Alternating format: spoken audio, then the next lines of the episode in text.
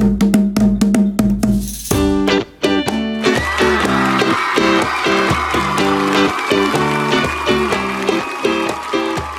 gente, tudo bem? Eu sou Jaciana Melquides. Oi, galera. Eu sou Leandro Melquides. Nós somos Dar Uma Vez o Mundo. E você está ouvindo o Papo de Hoje, um podcast incentivado pela Shell Iniciativa Jovem. E aqui você vai encontrar uma conversa leve, quase sempre, e informal, com nossas opiniões sobre vários temas. Educação, dicas culturais, brincadeiras fáceis de fazer em casa e muito mais assuntos que você queira ouvir por aqui. Hoje nós vamos falar sobre Menino não brinca de boneca. É isso aí, vamos lá. E então, pra gente começar, vou fazer uma pergunta pra você, Lê. Você brincava de boneca? Cara, não brincava não. Brincava não. Nem sei se era porque eu era proibido de brincar, sabe? Mas parece que dentro daquele, é, daquela meu mundo que eu vivia, né, do, com, com os meus primos e tal, como eu tive muitos primos homens e, e algumas primas meninas, né? Parece que é para me incluir ali na, na, brincadeira com os garotos, ainda que eu não gostasse, tivesse alguma certa inveja das meninas, porque elas podiam brincar ali num mundo muito mais amplo que era dos meninos, eu não brincava de boneca não. E esse é um posicionamento muito comum, né, que a gente encontra dentro, por exemplo, das pessoas que vêm buscar brinquedos é, na Era Uma Vez o Mundo, com falas muito parecidas com essas. Você já teve que, que elaborar num atendimento algum tipo de resposta para clientes que buscassem boneca para menina ou algum produto específico para menino? É, eu acho que a gente tem aqui esse, esse desafio. Acho que culturalmente, como a gente aprende brinquedo de menino, é, tá mais ligado à aventura, a brincar de carrinho, aquelas coisas que fazem com que o menino se sinta mais livre, mais aventureiro, não sei se em oposição, mas é bem diferente disso é o brinquedo de menina, né? Que é a boneca, que é aquele utensílio. Hoje talvez esteja um pouco diferente, mas a, a menina é estimulada a fazer, a ter um contato com o brinquedo mais afetivo, enquanto o menino tá, o afeto está num outro lugar de, de aventura.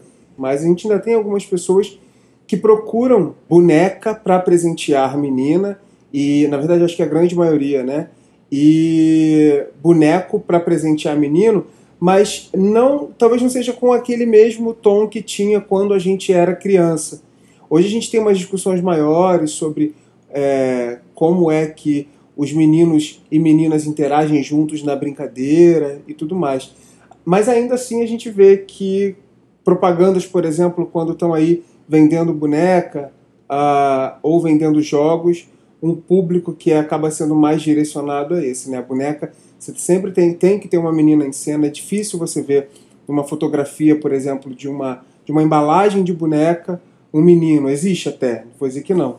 É, para quem está ouvindo a gente, só para situar, né? A gente saiu começando, saiu falando, muita vontade de falar sobre esse assunto e a gente não falou uma coisa muito importante. Eu e Leandro, nós somos sócios da Era Uma Vez o Mundo e nós somos um ex-casal. Então nós temos um filho. Nesse, nesse movimento aqui de conversar no podcast, a gente vai acabar trazendo muitas histórias da criação desse menino, que é o Matias, que é o nosso filho que hoje tem 9 anos, é, e que tem a ver com essas temáticas. Falar sobre menino não brincar de boneca é muito relevante pra gente, porque é uma pergunta que sempre me fazem nas entrevistas, né? Por que você, mãe de um menino, é, tem uma empresa que faz bonecas, já que foi ele que inspirou você?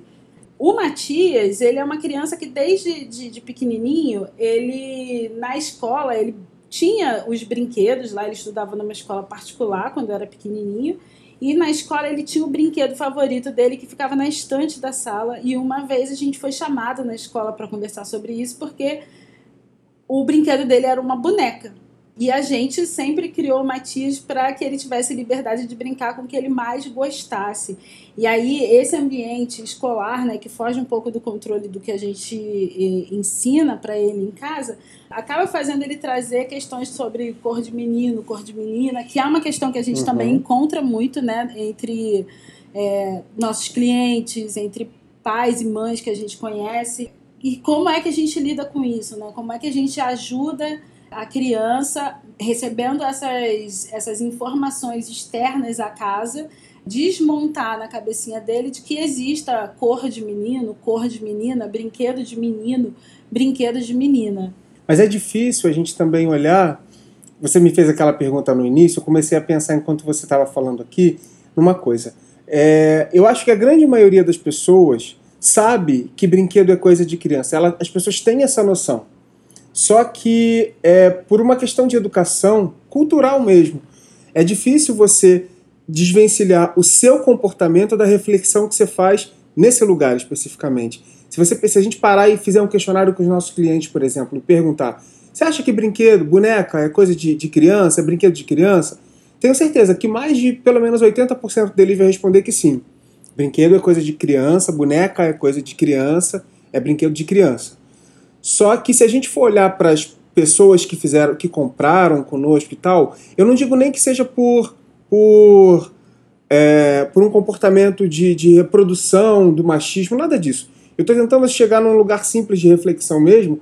A gente vai ver que a grande maioria comprou um boneco, um zambi, para um menino, provavelmente, e muito mais uma dandara para uma menina. Muito menos, a gente, muito raramente a gente teve uma, uma, um evento ou outro em que alguém tenha comprado uma boneca para um menino. Talvez um boneco para uma menina seja mais comum, uhum. porque essa figura de, de boneco, né, é, remete à criança, e aí uma menina ter um boneco ou uma boneca que tem uma estrutura muito parecida, tá ali no lugar da, da simulação do filho e tal, de, de, de performar alguma coisa. Até porque, assim, a gente precisa sempre lembrar, assim, o brinquedo ele é muito divertido, a criança se diverte e tudo mais, é, mas nós dois, né, como educadores, a gente pensa o brinquedo também com a função educativa que ele tem. Todo brinquedo, tudo que, é, com que a criança interage, ele tem uma função é, educativa, por mais que não seja refletida, né? por mais que a gente não fique pensando muito sobre isso, a criança aprende a partir desse contato. Então, o brincar é um primeiro momento ali que a criança vai aprender sobre o mundo, aprender sobre diversidade, aprender sobre esses papéis sociais. Estou fazendo aspas aqui, tá, gente, com o dedo, porque assim, brincar com uma boneca ou com um boneco pode ensinar para a criança sobre afetividade, né? Sobre desenvolver a afetividade, sobre é, a imagem que ela, que ela entende que, que pode ser uma pessoa adulta, que vai ser amiga dela quando ele crescer. Essas uhum. imagens a gente vai construindo já desde a infância. Cria um espelho positivo. Crianças negras, por exemplo, se veem muito pertencentes ali ao universo se ela tiver uma boneca negra que se parece com ela, para ela dizer que é filha dela, né? A gente, quando brinca de boneca, acaba dizendo que, que é nossa filha, nós que somos mulher, socializadas como mulheres. E se a gente não socializa também um menino, né?